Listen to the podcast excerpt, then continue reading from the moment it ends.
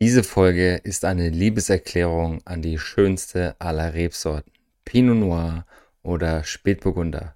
Und für alle unter euch, die sich gewundert haben, wieso kam denn am Mittwoch keine Folge? Ich sitze da, ich warte drauf und sie kommt nicht. Der Grund ist, heute am 18. August ist International Pinot Noir Day und ich habe die letzten fünf Tage damit verbracht, aus meinem Freundeskreis, aus meinem Bekanntenpreis, aus der Branche Stimmen zu hören zum Thema Pinot Noir. Was ist deine Lieblings-Pinot Noir Story? What is your favorite Pinot Noir Story? Und ich habe unglaublich viele tolle Einsendungen bekommen. Ganz, ganz lieben Dank dafür. Es ist gerade 1 Uhr morgens und ich nehme den Rest dieser Folge auf. Und einige haben es nicht bis zum Redaktionsschluss geschafft. Die konnte ich leider nicht mit reinschneiden. Ich werde mindestens noch 87 weitere Folgen dazu machen. Also sei gespannt auf die nächsten Wochen und Monate, was da noch kommen wird. Und jetzt hören wir rein, warum Pinot Noir die geilste aller Rebsorten ist. Viel Spaß!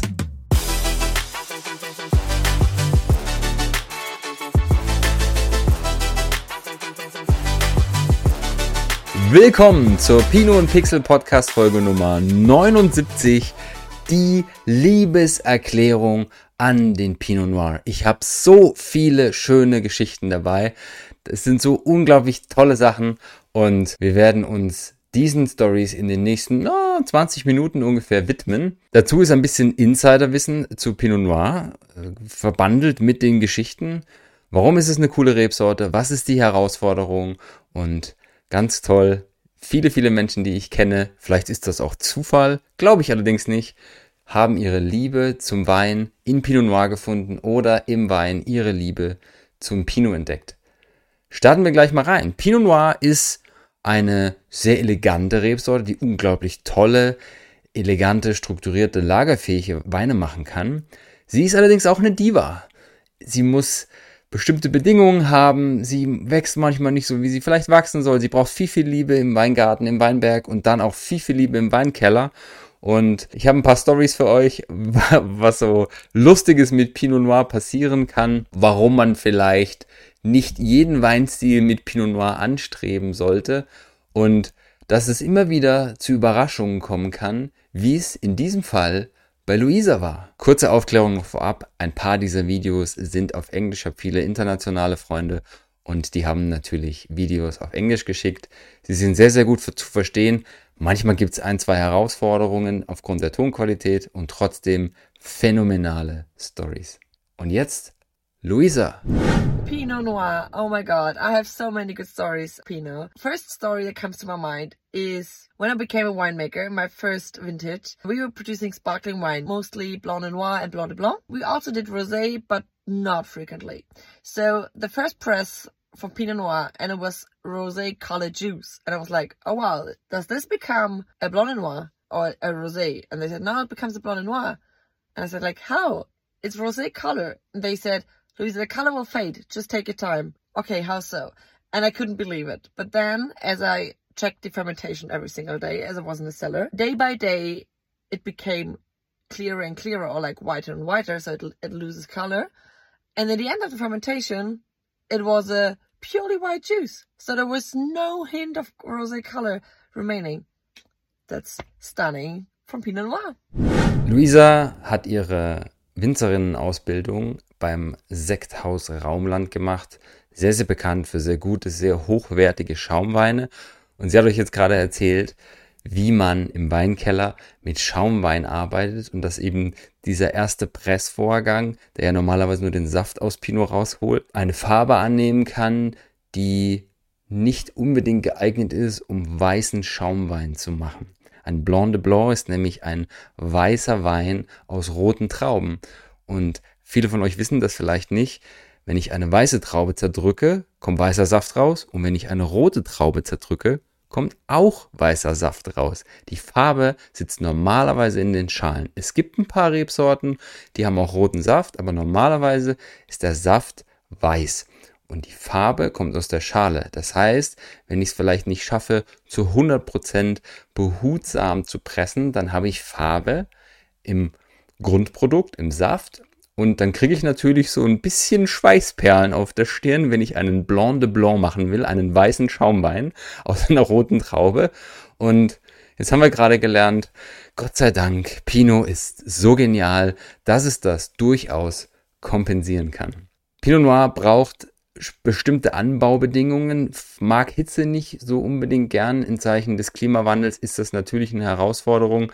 Und ich hatte das große Glück, am vergangenen Samstag im Vipavatal in Slowenien Matej zu interviewen. Matej ist der Winzer vom Weingut Kultus und der macht viele verschiedene Weine. Er hat keinen Pinot Noir mehr.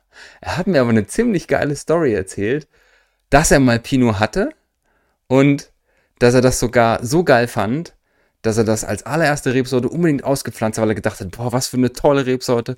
Oder dann festgestellt hat, hm, ich glaube, vielleicht war es nicht eine coole Idee. Den Rest soll euch selber erzählen. When I was a student, that was actually my first vineyard which I renovate. It was Pinot Noir. Yeah. Pinot Noir. So 1,500 plants of Pinot Noir. You read the books and you fall in love with this story about Pinot Noir, how royalty the wine is, and I choose actually on the top of the hill, the top spot, Yeah. top spot, but not for Pinot Noir. Unfortunately, it was so sunny. It's there. I mean, here we, we have quite some Pinot Noir would like a bit shadow maybe places, and it would be much more than uh, enjoy the soil and the environment. So that's my story. Yeah, unfortunately, I, that was also the big mistake, you know, which I make uh, to plant there. You know, so it's a tricky plant. Then you re- then you really realize how tricky it can be, how tricky it can be where it's growing. And how tricky it can be later if you miss a bit the harvest in the cellar. Then you lose maybe character. It gets sunburn here. The grapes then they get sucked out. Uh, it's really tricky. You shouldn't be lazy person to work with Pinot Noir because if you miss a bit there, a bit there, then it's not Pinot Noir anymore. Yeah. It goes away. Yeah. How was the resulting wine style? The resulting, uh, we just this uh, this Petnat was Pinot Noir. Pinot Noir was because uh, ah let's do something at least now fast that we pick up something out. Before I prepare everything, should pick up already two weeks before, and then we did this Pinot Petnat, which is not really you don't do it with the with the Pinot why You don't do this. Uh, the result have been different, different. I still have some stock. We have also 17 alcohol sometimes. 17, yeah. Wow. 16.7 I think, and I have few bottles. Maybe next time we open, and still some sugar left because it was completely completely dried. Mhm. Here it's always tricky. It can get really really hot even in this harvest time. And uh, Pinot Noir it's already on the limit. Should yeah. Yeah. Let's say this year it's really nice for Pinot Noir. I find Pinot Blanc, it's really nice grape. Not too much sun, not too much some sunburn on it, and it's really looking nice. Looking Yeah. nice, yeah. But tricky, tricky for Pinot Noir. She's a diva. Ja, da habt ihr es gehört. Pinot Noir ist eine Diva und selbst die besten Spots können nicht sicherstellen, dass da was Großartiges rauskommt. Matteo hat seinen Weg gefunden, er macht tolle Weine und er hat mir verraten, dass er vielleicht irgendwann mal, wenn er einen kühleren Spot gefunden hat, wieder auf Pinot Noir geht. Aktuell ist sein Liebling der Pinot Blanc, der Weißburgunder. Ich habe selbst ein paar sehr spannende Pinots verkosten dürfen in meinem Leben. Und da waren auch ein paar abgefahrene, freakige Sachen dabei. Und die Sache, die mich völlig aus den Socken gehauen hat, wo ich gedacht habe, ich falle vom Glauben ab. Wir waren mit der Weinakademie in Südtirol und in der Schweiz unterwegs. Und wir waren bei einem Weingut, wo uns der Verantwortliche für den Weinkeller erzählt hat, er liebt Pinot Noir. Und meine Augen haben geleuchtet. Ich habe gesagt, oh, jetzt kommt bestimmt gleich was ganz, ganz Tolles. Und dann hat er erzählt, ja, und er hat einen ganz tollen Wein gemacht und der ist maskulin. Da habe ich gedacht, maskulin? Pinot Noir? Okay. Und er hat ihn so hingekriegt, wie er ihn immer haben wollte. Er liebt Amarone und jetzt hat er einen Pinot im Amarone-Stil gemacht. Und ich habe so langsam äh, innerlich Zuckungen gekriegt. Habe schon meine Kumpels da angeschaut und Kumpelinen vom WACT, die ja auch Pinot durchaus äh, mögen. Wir wussten schon gar nicht, was kommt jetzt. Und für diejenigen unter euch, die nicht wissen, was Amarone ist, Amarone ist ein sehr, sehr bekannter, international auch sehr, sehr beliebter Wein und auch ein sehr teurer Wein, der so im Normalfall bei 40 Euro losgeht. Sehr aufwendiges Herstellungsverfahren und das Zeug hat brutal viel Alkohol. Das ist sehr marmeladig, das ist auch sehr strukturiert, sehr, sehr langlebig, aber das hat eben richtig Wumms. Und es gibt durchaus Amarone, die zwischen 15,5 und 17 Alkohol liegen. Und dann hat uns der diesen Pinot ausgeschenkt. Der hat im Glas ausgesehen wie Motorenöl beim Schwenken so richtig ölig und dann hat das Zeug einfach 15,5 Alkohol gemacht und das war so eine Vergewaltigung dieser Rebsorte. Bitte niemals, niemals wieder möchte ich so etwas probieren und bitte, wenn ihr das vorhabt, wenn ihr gerade zuhört, lasst es bleiben. Wir brauchen keinen Portwein, wir brauchen keinen Amarone-Stil. Pinot ist elegant. Ja, diese Diva, die möchte sanft gleiten, flanieren und möchte tolle, elegante, strukturierte, langlebige Weine machen und nicht so ein In-Your-Face-Ding. Es gibt durchaus international viele Interpretationen von Pinot Noir, eben auch aufgrund des gegebenen Klimas und insbesondere die aus der neuen Welt, also Australien, Südafrika, Neuseeland, die haben eine andere Stilistik als das, was wir von hier vielleicht kennen. Und wenn ich jetzt als passionierter Pinot-Trinker, als Pinot-Liebhaberin nach Australien oder Neuseeland komme, kann es sein, dass ich da ein bisschen enttäuscht bin, weil die Stilistik vielleicht eine andere ist. Aber hey, die Winzerinnen und Winzer dort, die sind schlau und die haben einen kleinen Trick für euch auf Lager und den verrät euch jetzt die Luisa. And one more funny story uh, regarding Pinot um, overseas. When it comes to Pinot on the Southern Hemisphere, it differs a lot from Pinot Noir from Europe. But one funny thing in between New Zealand and Australia was the winemaker from the Orange wine region. He told me he compares his Shiraz from Orange wine region to a Central Otago Pinot. So when he does tastings, he will say, Oh, do you like Central Otago Pinot? And the people say yes. And then he will pour the Shiraz without telling them in first step. And then he reveals that this is Shiraz, not a Pinot Noir. So that's a funny story from overseas, how Pinot can be mis, I won't say misunderstood, but put into another genre. Ja, ja so kann's gehen. Da fährst du als Pinot-Fan nach Australien und sagst, ich will Pinot, und dann geben sie dir einfach einen Shiraz. Und der ist von der Eleganz her sehr, sehr ähnlich. Das liegt allerdings daran, dass die Central Otago Pinots ein anderes Kaliber sind als das, was wir vielleicht von hier um die Ecke kennen. Pinot Noir ist eine Rebsorte, die durchaus vielleicht auch Zeit braucht, um sich dem Ganzen zu nähern.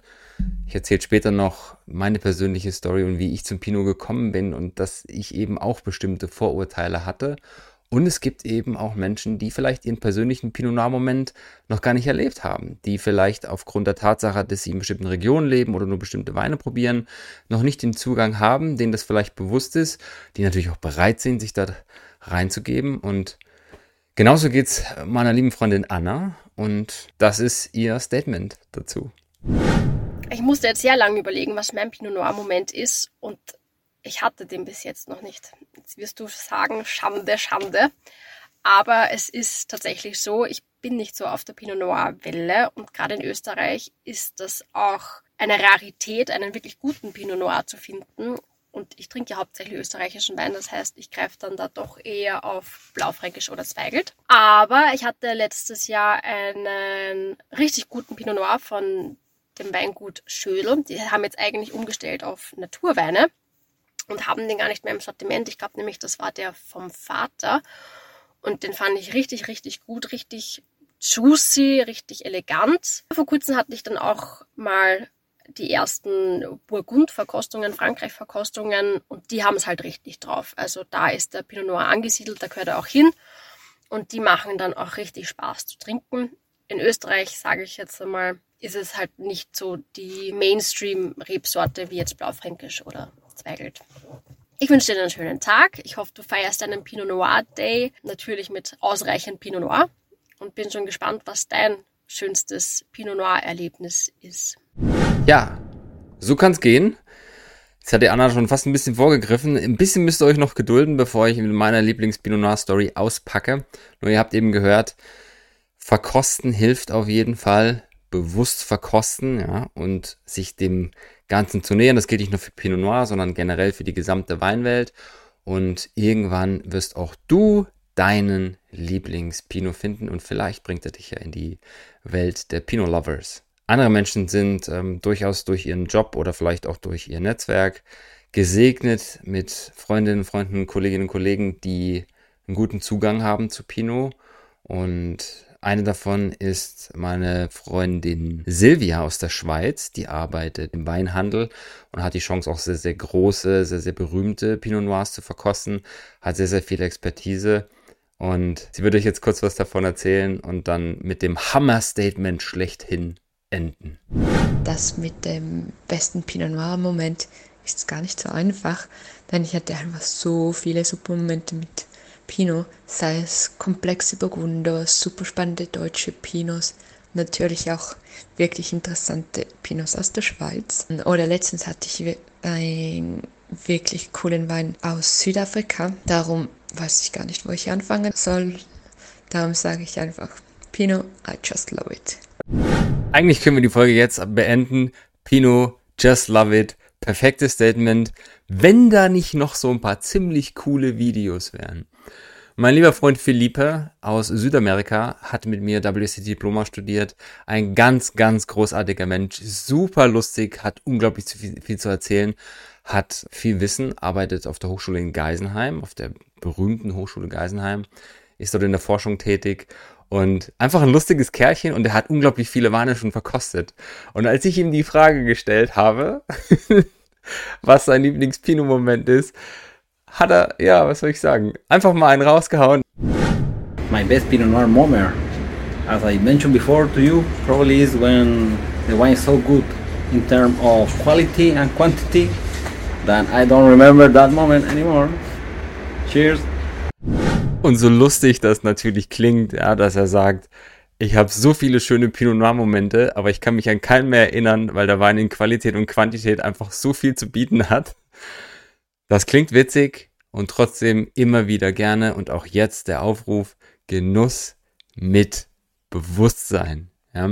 Also das kann schon mal passieren, wenn das Zeug zu gut ist, dass man vielleicht zu viel trinkt. Aber es ist doch total schade, wenn ihr so tolle Sachen trinkt und könnt euch am Ende nicht mehr daran erinnern, oder? In diesem Sinne, schön gemütlich weiter verkosten. Wo wir gerade bei Tastings sind, ich war auch auf einem sehr beeindruckenden, sehr, sehr erdenden Tasting in der Schweiz. Ich war im Februar eingeladen bei René Gabriel zu einer Burgunderverkostung und ein paar, die sich ein bisschen besser auskennen, denken sich jetzt vielleicht, hä? Gabriel Burgunder, das ist doch der Bordeaux-Papst. Ja, und trotzdem macht er gemeinsam mit seinem Freund Max Gerstle hin und wieder Burgunderverkostungen. René hat ein paar tolle Sachen im Keller und Max Gerstle ist der Pro einfach für Burgunder.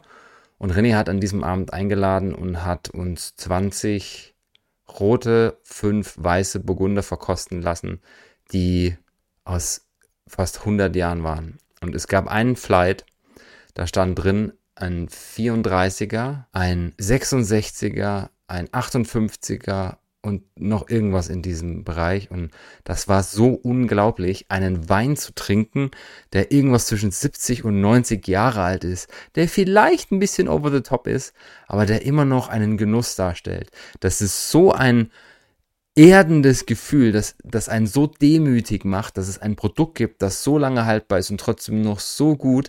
Ich habe die Flasche mit nach Hause genommen. Also auch da, ich war am nächsten Morgen im Hotel und guck so auf diesen Schrank, der da im Hotel steht und diese drei Flaschen aus dem Fly, die mir so getaugt haben, die standen da drauf. Fairerweise konnte ich mich nicht mehr daran erinnern, dass ich die mitgenommen habe. Aber heute bin ich umso glücklicher, weil sie stehen unten in meinem Verkostungsraum und ich kann mich immer wieder an diesen unglaublich tollen Moment erinnern. Und bei all den Dingen, die wir jetzt schon über die Vielfalt von Pinot Noir, über die kleine Zickigkeit, über die Komplexität gelernt haben. Es gibt einiges Geschichtliches, was sehr, sehr spannend ist und das möchte ich euch natürlich auch nicht vorenthalten. Nicht nur der Pinot Noir, sondern generell der deutsche Wein hatte um die Jahrhundertwende, ähm, so Ende 1890 bis 1910, 20, einen ziemlich krassen weltweiten Ruf.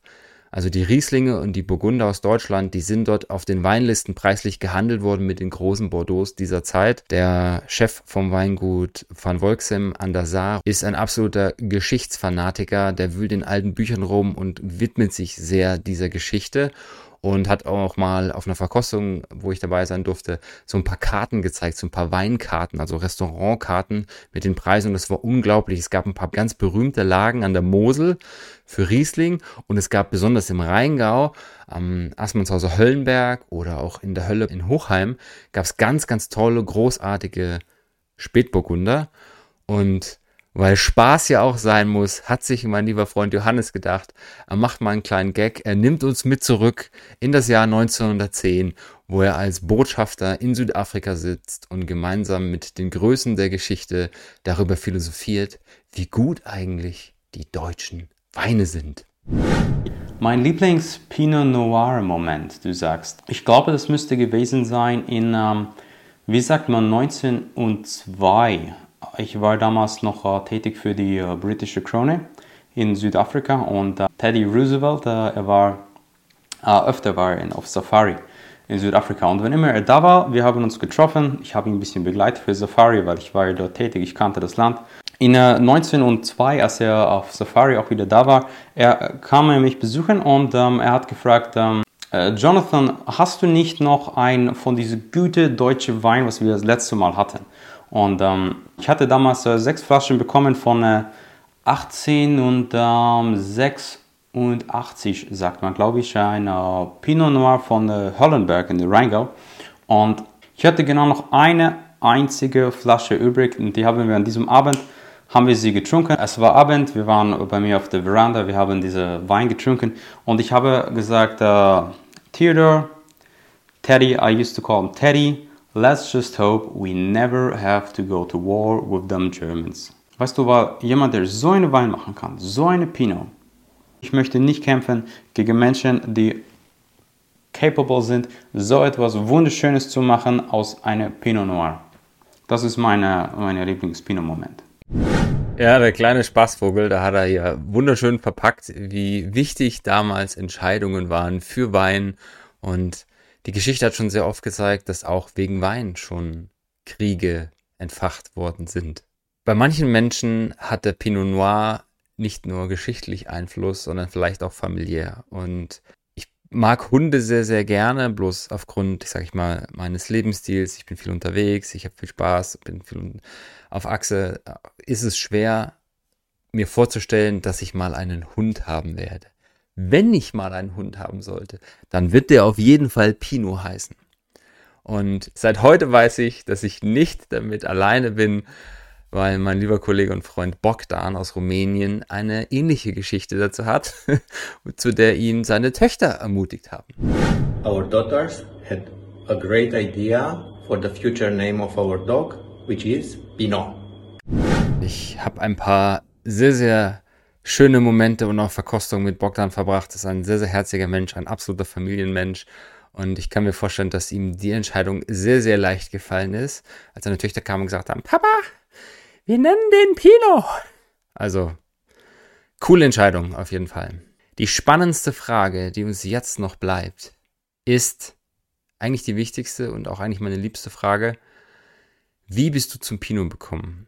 Wann hast du dich in den Pinot verliebt? Und ich habe ein paar sehr, sehr tolle Einsendungen bekommen. Mit ein paar Leuten habe ich gerechnet, vor allem weil ich sie auch vorher angesprochen habe. Und ich habe eine ganz, ganz tolle Nachricht bekommen, ein tolles Video, das ich jetzt gerne mit euch teilen möchte von Jonathan. Jonathan ist mittlerweile auch ein guter Freund aus den USA. Den habe ich letztes Jahr kennengelernt auf der VCon. Auch ein sehr herziger Mensch, der unglaublich strebsam ist, unglaublich energetisch und als ich dieses Video gesehen, ich habe mich so gefreut. Im Auto habe ich das bekommen. Ich habe das oben Links gesehen, habe gesagt, okay, er hat ein Video geschickt. Wow, ich bin ausgeflippt. Ja, also zieht es euch rein. Äh, es klingt so, als ob es gekauft ist. Es ist kein Marketingvideo, wirklich nicht. Nur ich finde es einfach schön, wie er diese Begeisterung, diese Liebe versprüht, die er offensichtlich durch den Kontakt mit mir letztes Jahr gewonnen hat. Also Jonathan, herzlichen Dank für dieses geile Ding.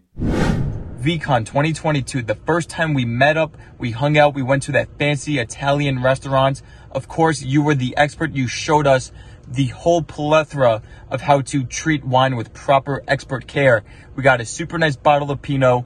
You taught us how to smell it, taste test it, swish it around the mouth, how to hold the glass properly. The whole 11 yards, you taught us how to be a true wine tasting expert. And for that, I'll forever be in your debt so I can show people how to treat wine like a professional. So thank you, Alex. Happy Pinot Day. Und damit habt ihr einen Einblick in die Energie dieses Menschen bekommen. Vielleicht etwas schnell und vielleicht nicht ganz so leicht zu verstehen. Aber ja, ich, ich hoffe, der Kontext kam rüber. Wir haben uns dieses Jahr wieder getroffen, auch wieder auf der VCon. Wir waren natürlich wieder Wein trinken.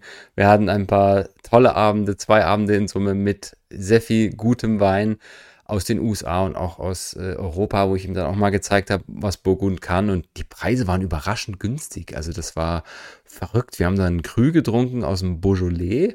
Ist kein Pinot, aber ein sehr, sehr guter Wein gewesen. Und der hat 30 Prozent mehr gekostet im Restaurant, als er beim Winzer in Frankreich kostet. Das war beeindruckend. Und da hat sich das dann auch gelohnt, den gemeinsam aufzumachen und zu teilen. Die nächste im Bunde, die sehr Pinot verliebt ist, dem Pinot sehr zugetragen ist, ist Lena. Lena ist eine sehr, sehr gute Freundin aus München, die ich vor vielen Jahren im Weinhandel kennengelernt habe. Und Lena hat eine besondere Leidenschaft. Sie verknüpft Wein und die Sinne. Also bei Lena könnt ihr lernen, was Wein im Körper mit einem anstellt. Die Firma, die Konstruktion, das Projekt dahinter heißt Weinorgasmus und die Lena liebt es, auf die Suche nach Weinorgasmen zu gehen. Und vielleicht ist es Zufall, vielleicht auch nicht, aber der Pinot hat dir sowas beschert.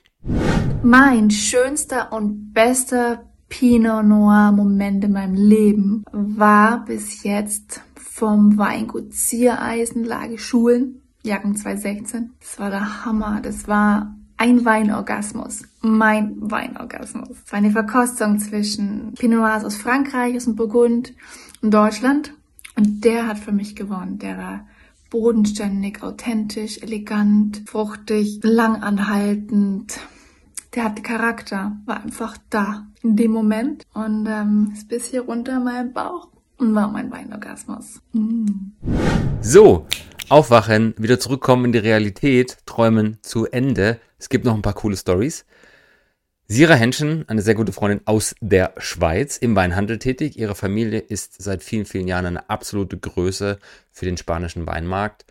Und Spanien ist jetzt nicht so super bekannt und beliebt, vielleicht auch für Pinos. Es ist halt sehr warm. Wir haben vorhin schon gehört, ah, Wärme mag der Gute nicht so. Und trotzdem hat Sira irgendwie den Weg zum Pinot gefunden und für mich war das ziemlich überraschend.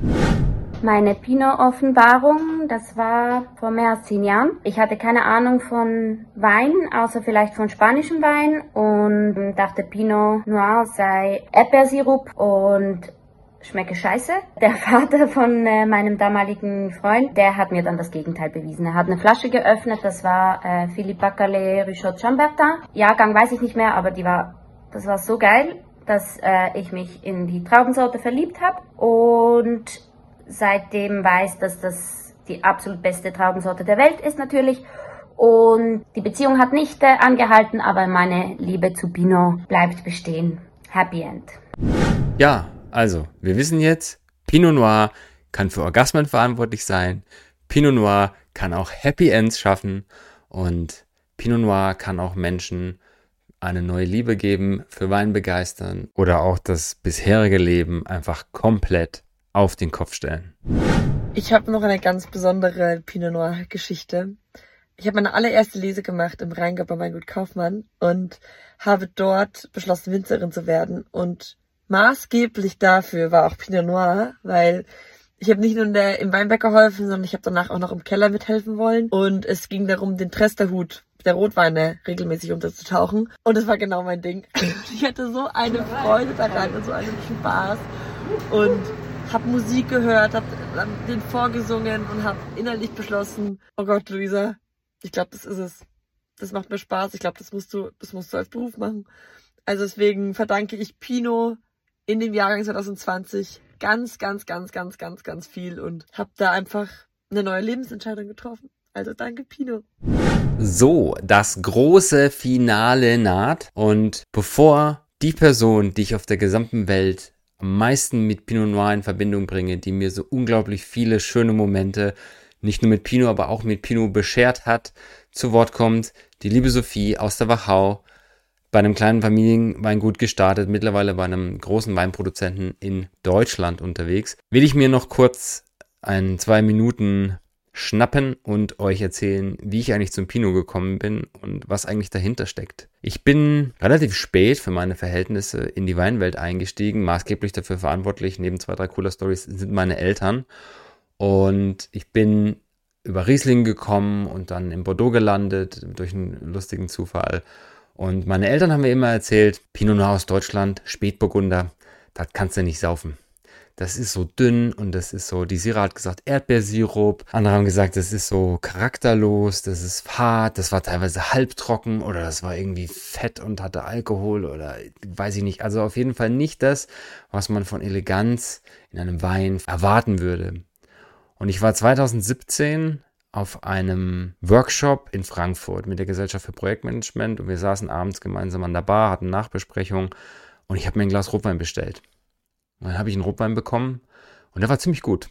Und ich war damals mit Benedikt unterwegs und Benedikt und ich haben uns dann die gesamte Flasche gegönnt, haben uns noch sehr, sehr lange unterhalten. Es war ein cooles Gespräch und ich habe diesen Wein absolut geil gefunden und ich hatte tatsächlich leicht einen Sitzen, nicht nur von dem Wein, sondern vielleicht auch von dem Gin Tonic davor und habe dann in meinem Übermut gesagt, der ist so gut, davon nehme ich eine Kiste mit zu der netten Kellnerin. Die hat genickt, passt, und dann sind wir ins Bett und am nächsten Morgen Checkout, stehe ich an der Rezeption und da sagt der Typ, hier ist noch eine Kiste offen, Wein, Pinot Noir, haben Sie den bestellt? Dann habe ich gesagt, äh, ja, ich habe eine Bitte. Darf ich den vielleicht noch mal kurz nachverkosten? Ich glaube, der war geil, aber ich bin mir nicht mehr sicher, ob das vielleicht gestern ein wenig zu viel Übermut war. Und dann hat er gesagt, natürlich. Und das war die Rettung, dass er das gesagt hat, ich glaube, sonst hätte ich ihn nicht mitgenommen. Das waren 130 Euro für die ganze Kiste oder so, für sechs Fläschchen. Und dann sind wir in die Bar, hat er mir so einen kleinen Schluck eingeschenkt, ich habe das verkostet und gesagt, nehme ich mit. Muss ich mitnehmen. Und das war damals der Jahrgang 2010 von einem Projekt namens Pinot Times. Das gibt's heute noch. Und da ist ein Gemeinschaftsprojekt von zwei Winzern aus der Pfalz und das ist die absolute Offenbarung gewesen damals. Ich habe immer noch zwei Flaschen vom Zehner und zwei Flaschen vom Elfer in meinem Keller.